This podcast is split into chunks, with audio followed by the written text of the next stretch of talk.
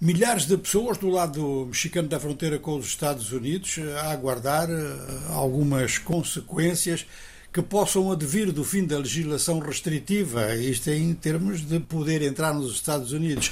E chama muita atenção não só na opinião pública norte-americana, mas em vários setores da opinião mundial, incluindo no mundo dos negócios, onde há agora uma consciência cada vez mais aguda de que esta questão das grandes migrações do século XXI tem que ter um tratamento muito mais adequado. Bom, vamos lá para as bolsas, começando pela Europa, Londres e Paris no positivo, já muito perto do encerramento em horário tradicional. Nos Estados Unidos, o Nasdaq, que tem estado no positivo, abriu no negativo, e o Dow Jones, que tem estado no negativo, abriu nem para cima nem para baixo.